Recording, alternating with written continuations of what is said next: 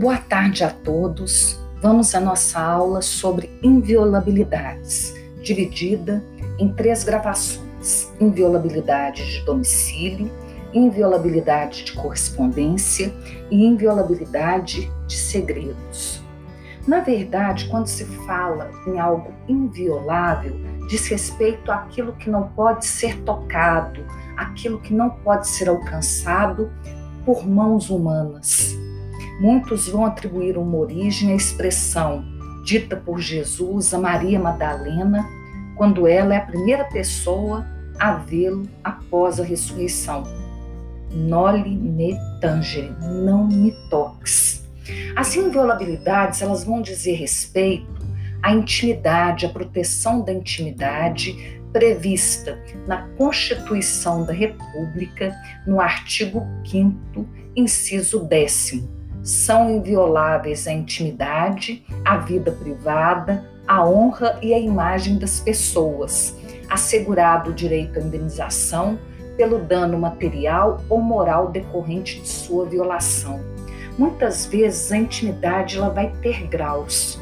Há um texto do Rubem Alves em que ele faz uma alusão ao castelo do Barba Azul, ao conto de fadas do Barba Azul, um conto, na verdade, de terror, mas que ele transforma numa ode, numa sinfonia, a intimidade, onde em cada castelo, em cada patamar do castelo do Barba Azul, havia ali um espaço que ele dividia com os amigos em comuns, com os estranhos, com as pessoas de modo geral, que é o espaço público, o espaço enquanto a pessoa se encontra no mundo público, na sua persona pública. Depois havia um jardim um pouco mais secreto, onde ele compartilhava os seus lazeres, os seus jogos, a sua alegria com alguns amigos, um espaço de uma intimidade um pouco mais reservada. Depois havia ainda um salão onde ele ficava somente com seus familiares, um espaço ainda um pouco mais reservado, um espaço da vida privada, um espaço da pessoa no interior da sua residência ou do seu domicílio. E, finalmente, aquele espaço da esfera do segredo, aquele espaço em que há uma música tocando distante, numa sinfonia muitas vezes inacabada. Esse conto, essa alusão do Rubem Alves, ela diz respeito, na verdade, que intimidade é um conceito que, criado a partir do século XVIII, hoje muitas vezes se encontra em xeque, já que vivemos numa sociedade de vigilância e de controle permanentes, onde a maior expressão da riqueza são os dados é chamada sociedade de informação, sociedade pós-moderna, sociedade de controle, sociedade de vigilância, e vamos ter, na verdade, alguns autores, como Han Byung-chul, no livro No Enxame, que vai falar sobre essa sociedade de cliques, essa sociedade em que as pessoas se expõem o tempo inteiro nas redes sociais, uma sociedade em que nós temos a ruptura do espaço público e do espaço privado, como diria Bauman, a partir de uma, um talk show, a partir de um show de exposições da intimidade privada, onde uma senhora há muitos anos casada disse que jamais teve prazer com seu marido. Nesse momento, é um momento de cisão, diz o Bauman, nós temos ali a ruptura do espaço público e do espaço privado o espaço privado ele vai para a ágora, ele vai para a praça pública. Mas nem por essa razão, e nem por essas contradições, e nem por essas tensões vividas nesse mundo, que é notadamente um mundo em transição, uma sociedade com várias velocidades, nem por essa razão a intimidade deixará de ser protegida. E a primeira emanação da intimidade é justamente o domicílio, essa extensão do próprio corpo, essa extensão do centro de conforto, é, de liberdade, de possibilidade de retirada das várias máscaras que nos caracterizam. E não à toa, a Constituição da República vai proteger a intimidade no artigo 5 a casa obviamente nesse aspecto, no artigo 5 inciso 11. A casa é asilo inviolável do indivíduo. Ninguém nela podendo penetrar sem consentimento do morador, salvo em caso de flagrante delito ou desastre, ou para prestar socorro, ou durante o dia por determinação judicial. Há uma frase inglesa muito conhecida de um lorde que, num discurso no parlamento inglês, falou que a extensão da pessoa é o seu próprio domicílio e que na sua choupana, do mais pobre inglês, poderiam os elementos entrar, as intempéries né, arrastarem ali os seus ventos, a chuva, todos os elementos poderiam ali, num assomo, até mesmo destelhar aquela casa, mas o rei da Inglaterra ali não poderia entrar. É uma frase do Lord Blackstone sobre a inviolabilidade do domicílio. É interessante notar também que o STF no habeas corpus número 138, 565, relator ministro Ricardo Lewandowski, entendeu que o policial só pode entrar na casa de alguém se tiver mandado judicial de busca e apreensão ou se houver fundadas razões, reparem, fundadas razões de que ocorre flagrante delito no local. No caso concreto, um homem que morava na cidade de Americana, em São Paulo, teve a sua casa vasculhada por policiais civis sem ordem da justiça. E a polícia, no, no relatório dela, diz que encontrou naquela, naquela casa 8 gramas de crack e 0,3 gramas de cocaína. E ele foi preso em flagrante delito pela acusação do crime de tráfico de drogas. Também nós temos aí que essa execução de uma operação contra o tráfico de drogas na mesma cidade de Americana, os policiais eles suspeitaram que o acusado ele poderia estar filmando essa ação policial. Reparem que né, cada vez mais a imagem é o grande controle. Com esse argumento, novamente, eles abordaram essa pessoa e, sem a existência de mandado judicial, fizeram uma busca na residência, ocasião que encontraram a droga.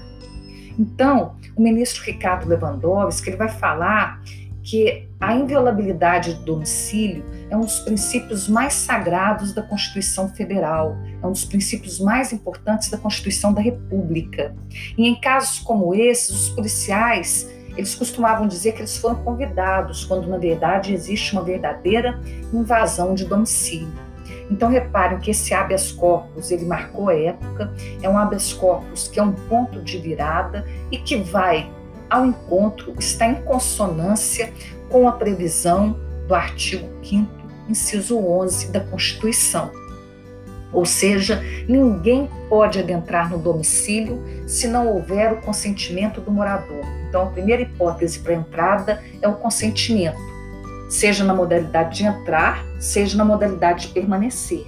Permanecendo ali, se a pessoa não mais quer que aquele que entrou na sua casa ali permaneça, eu tenho ali uma possibilidade de um comportamento primacialmente lícito tornar-se ilícito. Então, o consentimento, a autorização, a anuência é a primeira hipótese de permissão para entrada ou permanência na casa de uma determinada pessoa.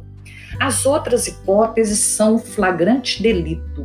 O flagrante delito é, na expressão de João Mendes de Almeida Júnior, a certeza visual do crime. O crime está ardendo, o crime está pegando fogo. E a outra hipótese é o desastre. Né? Há um incêndio, há uma inundação, há um vazamento de gás e a pessoa precisa entrar ali naquela casa, naquele apartamento, naquele quarto de hotel para salvar a vida de determinada pessoa ou de determinadas pessoas. Desastre ou para prestar socorro. E, finalmente, durante o dia, por determinação judicial, a ordem judicial, que é o mandado de busca e apreensão domiciliar, podendo haver a busca sem apreensão. Pode haver, eventualmente, apreensão sem que haja a busca, por exemplo, uma droga encontrada dispensada numa determinada rua, num determinado jardim e pode haver a busca e a apreensão.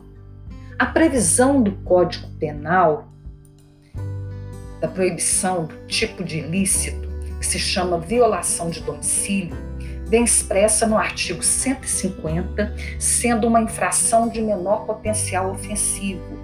Por quê? Porque a pena máxima combinada ao crime é inferior a dois anos.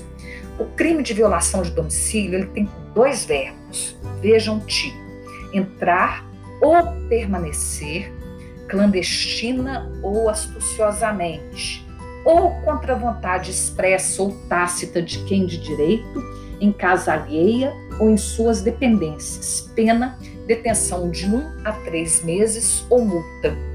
Nós temos dois verbos, entrar ou permanecer.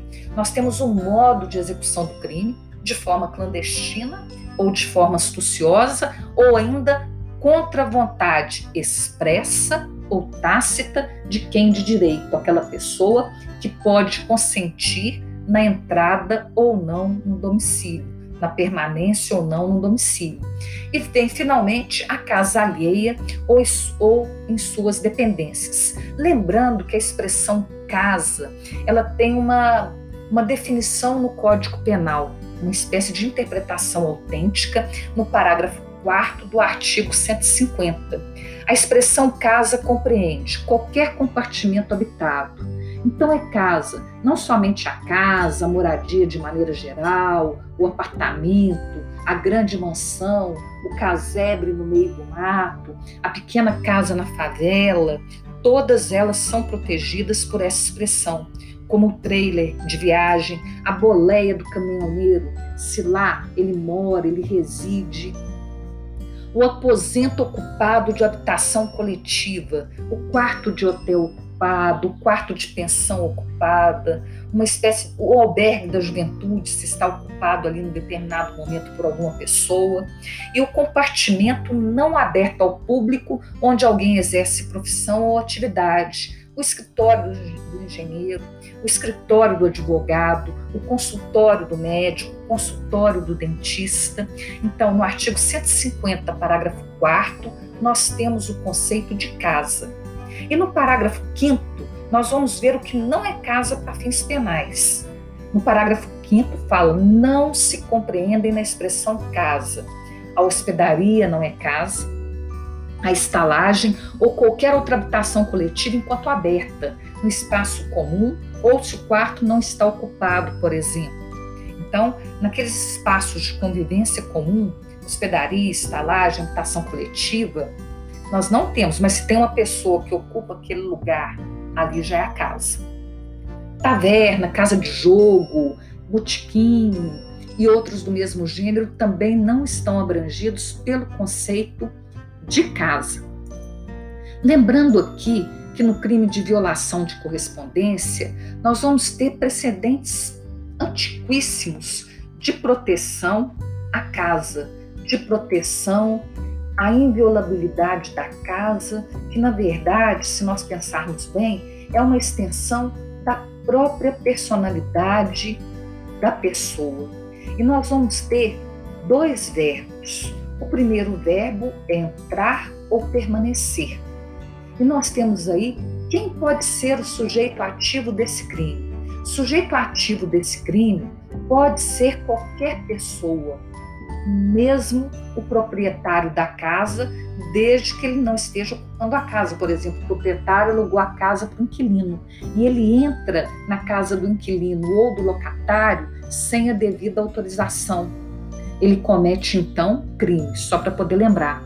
Como esse, esse tipo penal ele tem como sujeito ativo qualquer pessoa, até mesmo o proprietário, nós vamos ter que o sujeito passivo é o titular ali do bem jurídico ofendido ameaçado de lesão, que é o morador da casa, aquela pessoa que tem a posse ali da casa. O bem jurídico protegido é a liberdade individual, obviamente, no aspecto da inviolabilidade domiciliar, ou seja, da invulnerabilidade, da intangibilidade do lar, aquele lugar em que eu tenho os meus deuses manes, como diriam os romanos em que eu tenho ali a expressão da minha personalidade, como eu disse, que eu posso retirar todas as minhas máscaras, onde eu encontro supostamente a paz, a tranquilidade, a minha segurança. Protege-se a intimidade e a privacidade quando se protege a casa de uma determinada pessoa. Reparem também que a nossa expressão no Código Penal ela traz a definição de casa, ela traz a definição de domicílio e traz aquilo que não é considerado casa, que não é considerado domicílio. Como eu já disse, o sujeito passivo é o morador, aquele que pode obstaculizar, que pode impedir ou que pode consentir, que pode autorizar a entrada ou a permanência da pessoa na casa. Ou seja, é o quem de direito que pode expressar essa autorização. Então, nós vamos ter, por exemplo, que o tipo objetivo ele vai ter dois verbos, entrar ou permanecer. Entrar significa penetrar, ingressar, adentrar, introduzir assim na casa. Pode ser até mesmo uma invasão. O permanecer, que é na verdade uma ação que se prolonga no tempo, que se protrai no tempo, então, na modalidade de permanecer, o crime de violação de domicílio é um crime de é um crime permanente, né? Um crime cuja conduta ali se estende numa linha no tempo. Permanecer significa continuar na casa, continuar nas dependências da casa, ficar dentro da casa. E nós vamos ver que permanecer pressupõe que inicialmente o ingresso na casa é permitido, que a entrada foi lícita mas há um momento, um ponto de virada em que há incriminação da conduta quando a pessoa se recusa a sair. Ou seja, o sujeito ativo, ele entra legalmente, licitamente na casa, mas insiste em permanecer, não sai contra a vontade de quem de direito. É, Será que entrar ou permanecer em casa desabitada, em casa abandonada, em casa deixada ao léu, ao Deus dará, seria crime? Alguns autores vão falar que não há crime como invasão de domicílio, mas pode configurar uma outra infração penal. Vamos supor que eu adentro numa casa abandonada para poder retirar alguns azulejos do século XVIII português que ali se encontravam eu posso ter talvez um crime de furto se tem um determinado valor, ou para destruir alguns objetos ali presentes num ato de vingança, eu posso ter o crime de dano, mas não seria para muitos autores essa conduta típica. Quais que são as formas de entrada ou mesmo de permanecer na casa? Nós temos aquela que é direta, que se dá à vista de todos, aquela que se dá com um artifício, um ardil, ela é astuciosa, eu tenho astúcia, e eu tenho aquela clandestina, que é aquela que se faz de maneira oculta, né, de maneira às esconsas. O tipo subjetivo desse crime é o dolo. Esse crime somente é cometido a título doloso. A consumação é, vai se dar com entrada ou permanência em casa alheia contra a vontade de quem é de direito e ela se consuma assim que o sujeito ativo ele tenha entrado na casa alheia, independentemente do meio empregado, ou no exato momento em que ele tenha a intenção de permanecer contra a vontade daquele que não mais consente na sua presença no interior da casa, nas dependências da casa, no interior do aposento. É, tentativa, ela em tese seria possível, embora seja de difícil configuração. Né? Tem até Magalhães Noronha, ele dá um exemplo de uma pessoa começa a escalar para poder entrar numa casa e é detido no meio do caminho. Nós teríamos aí uma modalidade de tentativa. Nós temos agora, no próprio artigo 150, o parágrafo 1 que é uma modalidade qualificada e prevê uma pena de detenção de seis meses a dois anos, além da pena correspondente à violência, ou seja, o cúmulo da pena. Eu aplico a pena se tem a modalidade qualificada, mais a pena da violência quase sempre se expressa no crime de lesão corporal. Então, nós vamos ter o parágrafo 1 do artigo 150 do Código Penal, esse tipo qualificado, que vai fazer com que haja uma reprovabilidade maior na conduta se o crime é cometido durante a noite. Durante a noite aqui, os penalistas clássicos vão falar que é do ocaso do sol ao nascer da luz do sol. Bento de Faria, por exemplo, fala isso. E que, na verdade, o termo noite ele é variável de acordo com as estações do ano, de acordo com o meu posicionamento geográfico, e outros vão tentar pôr um marco de horário de 18 às 6 horas da manhã. Mas, obviamente, o termo noite é aquele, é aquele momento em que o bem jurídico ele fica sob menor proteção, ou fica talvez mais vulnerável. Talvez a definição do Bento de Faria seja melhor. Essa é a primeira hipótese de qualificação. A outra, se o crime é cometido em lugar ermo. Lugar ermo é um lugar distante. Lugar ermo é um lugar longínquo, aquele lugar muitas vezes a semelhança da música no rancho fundo, bem para lá do fim do mundo. Que por essa razão também tem uma especial vulnerabilidade. A outra modalidade, emprego de violência ou de arma.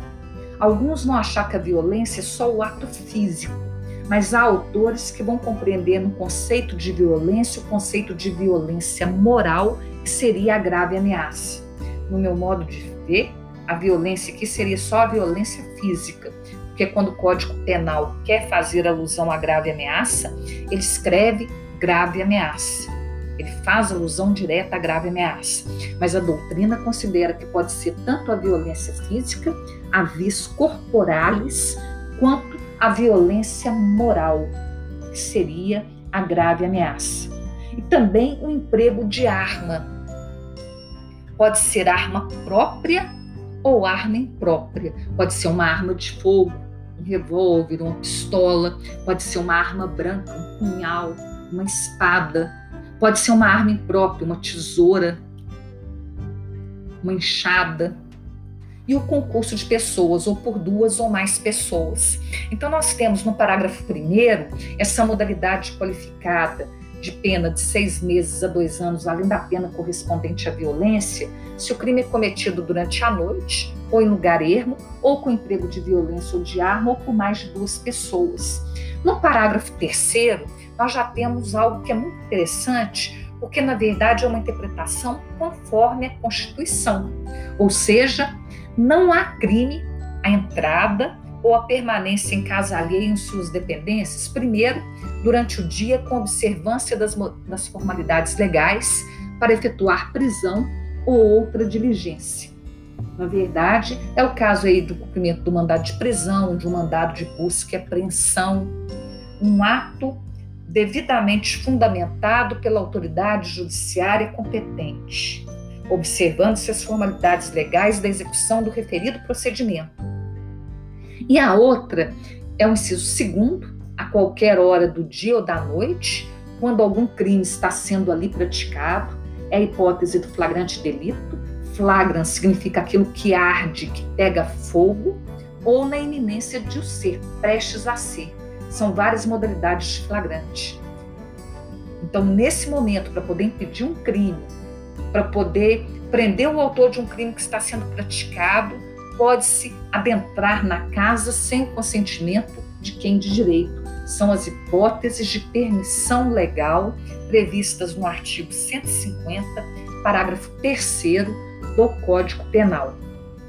Lembrando que o parágrafo 2 do artigo 150, prestem atenção, foi revogado pela Lei número 13.869 de 2019 Há também um tipo penal similar ao crime de violação de domicílio no Código Penal Militar, o Decreto-Lei 1001 de 69, em que há a previsão também de violação de domicílio quando ela é praticada, no caso, por policiais militares, Corpo de Bombeiros Militar, se for fora das hipóteses legais, e também pelos integrantes aí das Forças Armadas, Exército, Marinha de Guerra, aeronáutica militar.